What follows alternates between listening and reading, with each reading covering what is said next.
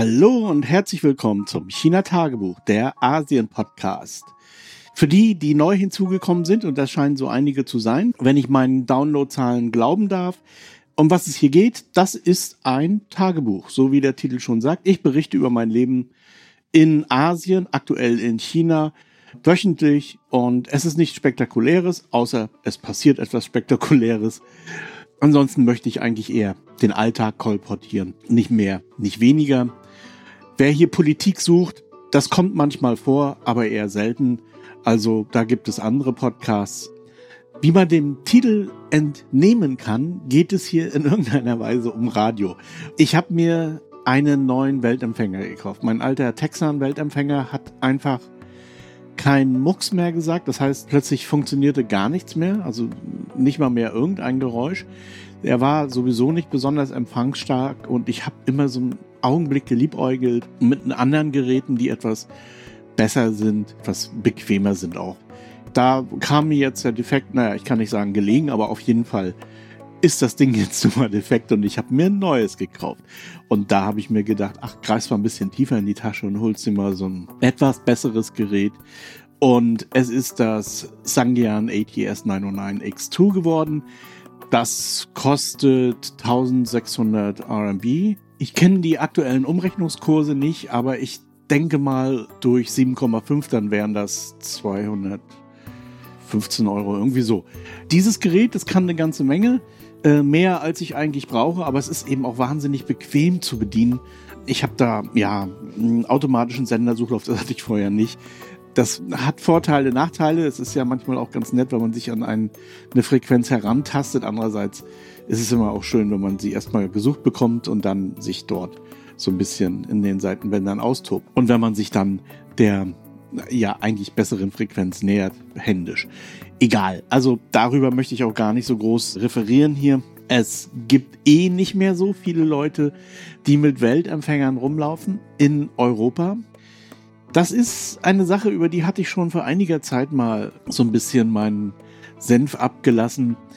Ich weiß nicht, ob das so eine gute Idee ist. In Deutschland ist man ja sogar dabei, UKW abzuschaffen. Man hatte das eigentlich sogar schon also das sollte eigentlich schon erfolgt sein. Aus irgendeinem Grund, der sich mir jetzt nicht direkt erschließt, hat man das wieder verschoben, aber auf jeden Fall steht auf der Agenda UKW ganz weg zugunsten von DVB oder was es auch immer gibt. Prinzipiell spricht ja gar nichts dagegen, neue Übertragungsmodi irgendwie einzuführen und auch zu verkaufen. Die andere Seite der Medaille ist natürlich, dass man dann äh, Frequenzen ja gar nicht mehr belegt. Das ist nicht unbedingt so, dass die vergeben werden an Mobilfunkbetreiber oder so. Die senden eigentlich in viel höheren Frequenzen. So entscheidend ist die Geschichte gar nicht. Das heißt, die Bänder, die nach wie vor vorhanden sind, werden einfach nur leiser.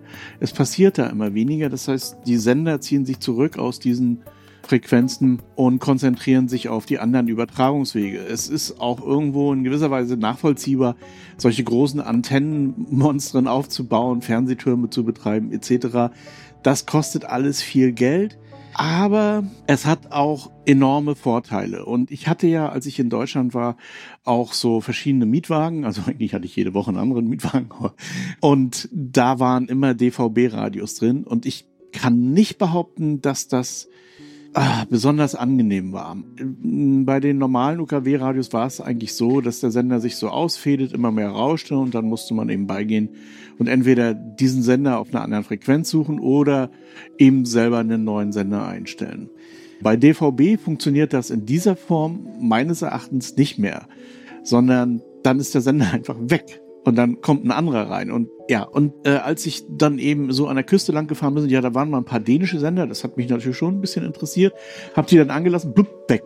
Dann der nächste Sender, blub, weg. Und so ging das immer hin und her. Das hat mich wahnsinnig genervt.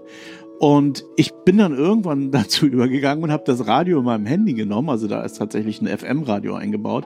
Und das lag sowieso in der Halterung und habe dann dieses FM-Signal beziehungsweise dieses Radiosignal dann eben eingespeist in die Entertainment-Anlage, äh, weil mich dieses DVB, das hat mich einfach nur genervt.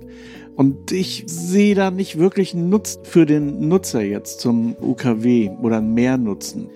Natürlich werden neue Geräte verkauft und, und so. Also man hält die Wirtschaft am Laufen. Aber eigentlich ist UKW schon so eine wirklich sehr ausgefeilte, feine Sache gewesen. Eine ganz andere Sache und da wird es dann wirklich brenzlig. Also bis hier waren wir jetzt so beim üblichen Kapitalismus, aber eine ganz andere Sache ist der Katastrophenschutz beziehungsweise die Übermittlung von Daten in schwierigen Situationen, sagen wir es mal so. Also dazu zählt natürlich auch Krieg und der ist ja in Europa gar nicht so weit entfernt.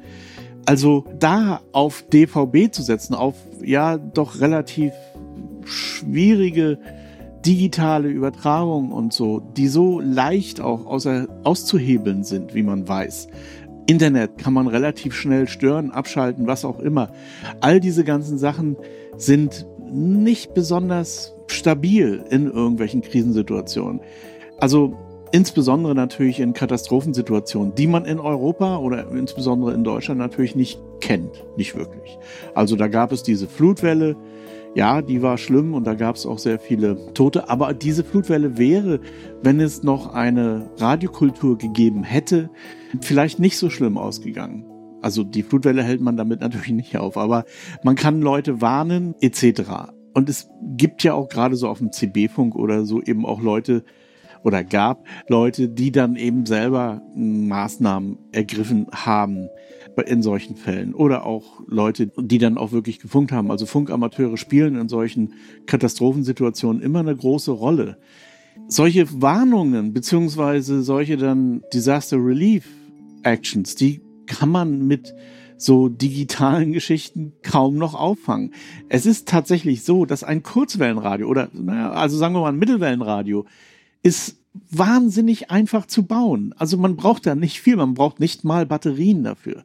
Solche Bastelanleitungen standen früher in jedem Lehrbuch, glaube ich sogar. Also ich habe hier tatsächlich so ein Lehrbuch aus den 50er Jahren, da steht drin, wie man sich so einen einfachen Kristallempfänger baut.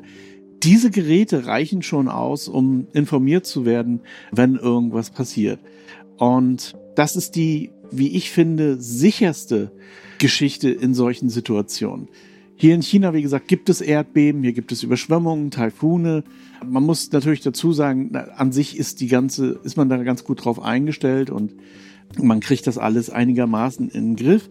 Aber Kurzwellen, Mittelwellen spielen nach wie vor eine Rolle und deswegen werden die hier auch unterhalten und zwar ganz schön aktiv. Ich habe das nicht vermutet, dass hier so viele Kurzwellensender noch, chinesische Kurzwellensender aktiv sind.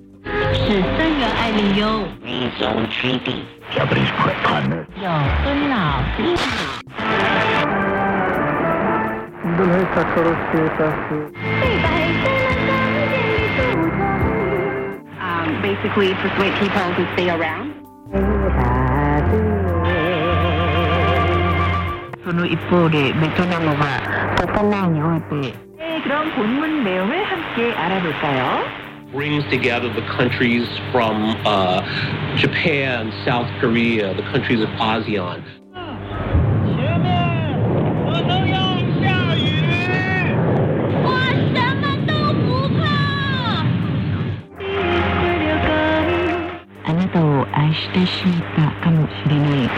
Das ist auch in Taiwan so. Da hat man natürlich dieses leidige Erdbebenproblem permanent und Taifun-Problem. Ich habe auch etliche japanische Sender reinbekommen. Ja, auch Japan hm, bekanntlich auch ein bisschen problematisch, was äh, Katastrophen betrifft. Die sind natürlich auf einem extrem hohen technischen Niveau, aber gleichzeitig investieren sie nach wie vor Geld in Kurzwelle, Mittelwelle, UKW und so weiter. Das halte ich nach meiner nicht wirklich vorhandenen Expertise für wichtig, dass man diese Frequenzen am Leben hält. Man muss das vielleicht nicht mehr so machen, wie das früher war. Und was ich eigentlich auch super fände, wäre, wenn man die Kurzwellen zum Beispiel freigibt und sagen, du kannst hier selber senden, mach doch deinen eigenen Piratensender. Das kann man auch ein bisschen zuteilen. Also es geht natürlich nicht, dass jeder auf der gleichen Frequenz sendet, aber man kann das schon so ein bisschen zuteilen auch. Da müssten eben die Gesetze geändert werden, damit sowas möglich ist. Weil ich meine, ich kann sofort, dafür brauche ich wirklich nur wenige Stunden, den Radiosender im Internet aufbauen. Das habe ich sogar schon mal gemacht. Ich habe meine Podcasts mal 24-7 laufen lassen. Und ich brauche überhaupt keine Lizenz dafür. Jeder, ich kann dieses Radio dann anmelden bei den üblichen Verdächtigen, also Radio IO und so weiter. Und dann kann jeder mein eigenes Radio hören. Ich kann da Beiträge bringen, ich kann da natürlich auch politisch irgendwelchen Quatsch vom Zaun lassen, alles möglich. Also ich kann, wenn ich will, sofort einen Internetradiosender aufsetzen, der weltweit empfangbar ist. Und da erschließt sich mir nicht mehr so die, grundsätzlich jedenfalls nicht die Gesetzeslage, die man gegenüber den Funkfrequenzen noch am Leben erhält. Einerseits baut man die Sender ab. Gut, macht das, wenn ihr Geld sparen wollt. Andererseits lässt man die Frequenzen oder gibt es keine Möglichkeit für andere Leute, diese Frequenzen zu nutzen, die das vielleicht wollten. Und das halte ich für falsch. Ja, da wäre viel Müll dabei. Ich meine, es ist jetzt schon so, dass sehr viele religiöse Irre da rumlaufen und auf der Kurzwelle irgendwelchen Quatsch absondern. Also ganz voran natürlich Radio Vatikan. Damit muss man eben klarkommen. Also was soll's. Die finden auch andere Möglichkeiten, ihren Quatsch von sich zu geben. Das betrifft im Übrigen auch irgendwelche Rechtsradikalen oder Linksradikalen oder Radikalen und Nicht-Radikalen, wie auch immer. Also im Prinzip hat heute jeder die Möglichkeit, seinen Senf irgendwo einigermaßen reichweit abzusondern. Und da ist noch eine Sache, nämlich wenn man einen Kurzwellensender aufbauen will, dann ist ein gewisses Know-how vonnöten. Man muss ein gewisses Verständnis haben über bestimmte Sachen. Das heißt, man braucht schon irgendwo eine gewisse Bildung, um das Ganze überhaupt erst anzuschieben. Und es ist auch finanziell nicht ganz so einfach, einen Sender zu betreiben. Also man braucht vor allen Dingen Strom. Äh, übrigens, da fällt mir was ein. Ich war, mh, hm, das ist schon ein Augenblick her, bei Freunden in Faucaquier ähm, das ist so ein kleiner Ort zwischen Marseille und Avignon. Naja, also in der Ort Provence. Und dort gibt es einen Sender, der hat zwei Sendemasten. Einer steht in Faucaquier auf einem Berg und der andere steht in Aix-en-Provence. Der in Faucaquier, da habe ich damals eine Solaranlage gebaut, eine PV-Anlage. Das ist echt lange her, also das war in den 90ern. Und die befeuern ihren Sendemast zum großen Teil mit PV. Also man kann sich vorstellen, das kostet natürlich auch alles so ein bisschen Geld. Gerade Sendeleistung ist natürlich, die gibt's nicht umsonst. Da muss man eben ein bisschen investieren. Ja, also das sind alles Hürden, die irgend so ein völlig bescheuerter YouTuber nicht hat, die auch irgendein Podcaster gar nicht hat. Der kann irgendwelchen Unsinn von sich geben. Das Podcasten bei Anker zum Beispiel ist so einfach. Ähm, das kann jeder ohne jegliche Vorbildung. Man braucht nur gesagt zu bekommen, wie das geht und dann geht das ab. Insofern finde ich, haben die echten Sendefrequenzen tatsächlich noch einen gewissen Vorteil. Sie werden vielleicht, also das ist meine Hoffnung, sogar noch ein gewisses Korrektiv. Jetzt kommt noch eine persönliche Sache hinzu. Ich selber bin ein Radiokind. Ich bin mit Radio aufgewachsen. Ich habe vor der Musiktruhe, hieß das wirklich früher, also das war so ein, ja, sah aus wie eine Truhe da waren verschiedene Geräte eingebaut, ähm, Plattenspieler, ein riesiges Dampfradio, da waren Mordslautsprecher drin und manchmal gehört auch noch ein Fernseher dazu. Aber ja, und ich habe wirklich vor dieser Musiktruhe gelegen und habe mir die Hörspiele angehört, beziehungsweise die Musik angehört. Vielleicht hat das noch einer im Gedächtnis. Da war dann so eine Skala drauf, wo welche Sender zu finden sind. Und das waren dann, ich war ja ein Zonendödel, ähm, das waren dann natürlich alles so Orte, die für mich auch in gewisser Weise so Sehnsuchtsorte waren. Also ich erinnere mich noch, eins war Hilversum. Ich habe keine Ahnung gehabt damals, wo dieses verdammte Hilversum ist, falls ich das überhaupt richtig ausspreche. Und dann natürlich auch diverse andere, Nizza, was, an was erinnere ich mich noch? Ah ja, dann natürlich so politisch nicht besonders korrekte Bezeichnungen wie Brünn, Pressburg, Stettin. Das ist ganz eigenartig, dass die Deutschen das so beschriftet haben. Das würde man heute, glaube ich, nicht mehr machen. Naja, und da habe ich dann im Prinzip die Frequenzen abgekurbelt und habe mir irgendwelche komischen Sender angehört. Ich erinnere mich, Radio Luxemburg, also das wirkliche Radio Luxemburg, damals war tatsächlich, glaube ich, auch auf Kurzwelle oder Mittelwelle. Da bin ich jetzt nicht mehr so sicher. Jedenfalls habe ich den auch öfter mal angekurbelt. Der schwand natürlich immer ganz schön. Das waren so meine Reisen mit dem Radio. Und ich habe dann auch wirklich Sendungen gehört, die mich unglaublich fasziniert haben und auch mir in mir eben dieses Fernweh geweckt haben, das dann auch nicht mehr zu stillen war, außer selber zu reisen, was zum Glück dann ja irgendwann möglich ist. Ich glaube schon, dass durch diese Radio Geschichten, durch dieses, ja, durch diese Sozialisation mit dem Radio, dass ich, dass das letztendlich mich hierher gebracht hat. Ich finde es schade, wenn diese Kultur, und das ist es wohl auch, oder diese Kulturtechnik ausstirbt. Ja, gut, das ist jetzt nicht besonders maßgeblich. Es gibt ständig irgendwelche Kulturtechniken, die aussterben und dafür kommen andere. Aber wie gesagt, ich hatte anfangs ja Gründe genannt, warum das gar nicht sein muss, beziehungsweise warum das eigentlich eine gute Idee ist, wenn man diese Kulturtechnik am Leben erhält, eben im Sinne der Menschen. Das wollte ich nur noch mal erwähnen. Also jetzt bin ich vom Weltempfänger zum zur Kulturtechnik gekommen. Auch nicht schlecht. Apropos, aktuell läuft auch schon wieder kein Mucks in der x-ten Staffel mit Bastian Pastewka. Dort werden alte Krimis aus den 60ern oder ich glaube sogar angefangen mit den 50ern, 60ern, 70ern, die damals irgendwann mal bei Radio Bremen gesendet wurden, wiederholt. Meistens mit einer Einführung von Bastian Pastewka, die ich auch, ich persönlich gut finde. Ich weiß, viele Leute oder manche Leute mögen ihn überhaupt nicht. Naja, man kann leider drüber springen. Also ich finde das immer ganz reizvoll, noch das Ganze drumherum zu hören. Und dann hört man oder kann man das auch einordnen, was man damals nicht, eventuell als Kind habe ich viele Sachen nicht gewusst, nicht geahnt, wie die zusammenhängen. Übrigens, auf diesen Skalen gab es dann auch immer einen Sender, das war eigentlich mein Lieblingssender, der hieß NWDR. Den gibt es natürlich nicht mehr. Ne? Das war der Norddeutsche Rundfunk und der Westdeutsche Rundfunk zusammen in einem Funkhaus. Die sind dann irgendwann getrennt worden. Und daran erinnere ich mich noch gut, als die Trennung im Raume stand da gab es Demonstrationen in Hamburg für den Erhalt des NWDR. Kein Quatsch jetzt. Wo gerade Leute, die gerne Rockmusik gehört haben oder so, sich gegen die Trennung gestemmt haben. Da war ich noch zu klein zu, ehrlich gesagt, um das zu verstehen. Aber jetzt bekomme ich allmählich so ein Gefühl dafür, wie sich so die Sendelandschaft oder Senderlandschaft in Deutschland geändert hat. Wo wir gerade bei Kulturtechnik waren. Einige Hörer kennen wahrscheinlich die Kultur von Iron Banks. Ähm, das ist so eine Zivilisation, die eigentlich jetzt existiert zu unserer Zeit. Also es ist ein Science Fiction zwar, aber der nicht unbedingt in einer Zukunft spielt, sondern in einer aktuellen Welt, nur eben nicht auf der Erde, sondern irgendwo ähm, in der Galaxis oder in einer anderen Galaxis und so weiter. Tatsächlich kommt in diesem Iron Banks Universum die Erde auch mal irgendwo vor in dem Heute. Also es ist, wie gesagt, spielt nicht in der Zukunft, aber natürlich äh, sind das ist das eine Zukunftsvision und diese Kultur ist eine sehr spezielle Gesellschaftsformation, die nach Iron Banks eigentlich so die, ja, das Ziel ist, wohin auf, wohin alle Entwicklungen sich hin entwickeln. Die Schiffe, die dort umherfliegen, die durchaus fast Planetenausmaße haben, haben meistens im Innern eine KI und diese KIs drehen auch manchmal durch.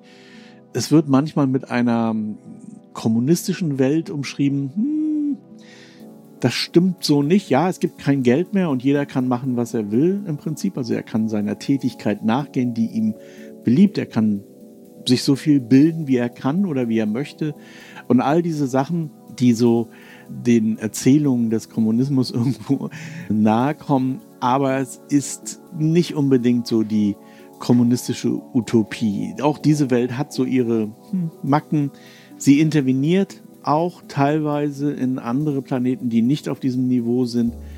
Also das gesamte Iron Banks Universum irgendwie so zu beschreiben mit, ja, Iron Banks kolportiert eine kommunistische Gesellschaft, ist Quatsch. Also das ist, äh, ich weiß, dass das manche Leute abhält, die Bücher zu lesen. Ich kann da nur empfehlen, lest Iron Banks. Meines Erachtens einer der größten Autoren des 21. Jahrhunderts. Er ist, glaube ich, 2013 oder weiß ich nicht genau gestorben. Weshalb ich jetzt gerade auf Iron Banks komme, also erstmal von Kulturtechnik her, aber auch weil Elon Musk selber, der jetzt gerade wieder aktuell Twitter kaufen möchte, er hatte das schon mal vor, vor einer Weile, und daraufhin strömten etliche Leute mit neu hier zu Mastodon. Ich fürchte, das passiert jetzt wieder. Naja, auf jeden Fall, Elon Musk selber hat als Vorbild oder erklärt als Vorbild Ian Banks. Und das ist eines der, wie ich finde, unglaublichsten Missverständnisse, die es überhaupt gibt. Also nichts ist so weit voneinander entfernt wie wie die Gedanken Ian Banks und die von Elon Musk.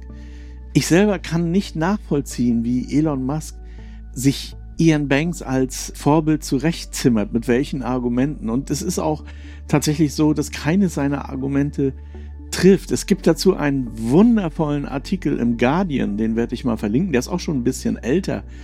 Und die Konklusion dieses Artikels, die ist besonders schön. Der Autor im Guardian, der zieht dann am Ende ein Fazit, das muss ich hier unbedingt mal vorlesen. So, it is worrying that the tech entrepreneur thinks that a totalitarian interventionist monolith is a role model. If there's an afterlife, Banks must be laughing his cotton socks off.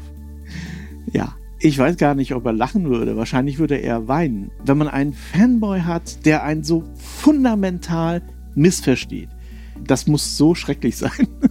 Also es ist eventuell schon schrecklich, glaube ich, wenn man überhaupt so Fanboys hat, die wenig hinterfragen oder ja, nur Fans sind, also nicht irgendwie sich identifizieren mit bestimmten Sachen. Und das stelle ich mir persönlich schon sehr schwer vor. Aber wenn man dann noch einen Fanboy hat, der nichts kapiert, der einfach zu dumm ist oder dessen gesamtes, ja, dessen gesamte Sozialisation natürlich, aber auch dessen gesamtes Mindset einfach nicht in der Lage ist, das zu verstehen. Also der nicht mal den Zugang zu Ian Banks hat. Das stelle ich mir grauenhaft vor. Was war noch? Ich habe einen Frühstücksfilm gemacht. Also ich habe eigentlich überhaupt nichts mit dem Film zu tun. Tiantian hat den Film gemacht, sie hat das mit einem Handy gefilmt. Das hat auch so ein bisschen den Charme eines Found-Footages, also es wackelt alles schön. Und ähm, auch, sie hat auch kein Mikrofon mitgehabt, sie hat einfach nur die Idee gehabt, mal wo sie unterwegs war in der kleinen Stadt, mal so über das chinesische Frühstück zu referieren, ganz kurz. Die Footages, die hat sie mir dann reingeworfen und ich habe das zusammengeschnitten und ich habe erst gedacht, ich entwackel das alles und schneide das irgendwie einigermaßen sophisticated zusammen, dass man das nicht erkennt und dann habe ich gedacht, ach komm, lass es doch mal so. Also dieses Frühstücksvideo findet man jetzt auf dem Malatang-Server. Auch das werde ich hier in den Shownotes verlinken. Und last but not least, das Wetter. Es ist schon wieder heiß hier. Es ist wirklich zu heiß. Der Osmanthus blüht immer noch nicht richtig. Also der hängt immer noch in den Knospen. Also hier direkt vor meinem Büro ist oder unterhalb des Büros ist ein Osmanthusbaum. Wenn ich aus dem Fenster gucke, kann ich den sehen. Und die Blüten sind immer noch zu. Das duftet also auch noch nicht in den Straßen. Und ich vermute, das hängt so ein bisschen mit den hohen Temperaturen zusammen. Also wir hatten gestern 38 Grad. Jetzt aktuell ist es ein bisschen kühler, also unterhalb von 30, 27 oder irgendwie sowas habe ich vorhin gesehen am Thermometer, weil es regnet. Und auch nachts wird es Gott sei Dank ein bisschen kühler. Aber ja, Temperaturen um die 30 Grad. Morgen soll es wieder wärmer werden. Also da haben wir dann wieder 35 oder irgendwie sowas. Das bremst mich so ein bisschen aus, was irgendwie Besuche hier in der Stadt betrifft. Also wenn ich irgendwo was fotografieren oder filmen möchte, bei den Temperaturen habe ich ehrlich gesagt keine Lust. Ich hatte tatsächlich was vor diese Woche, so eine kleine Wasserstadt hier in Hanzo zu filmen, aber war mir zu warm und deswegen habe ich das gelassen. ja, also das war das Wetter. So, das wär's für heute. Soweit und bis zum nächsten Mal.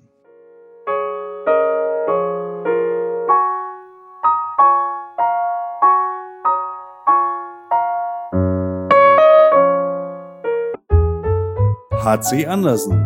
Zu reisen ist zu leben. Mit Solarenergie von Eco Worthy. Ob Vanlife, Tiny House oder Camping. Eco Worthy, dein Partner für Solarenergie. eco-worthy.com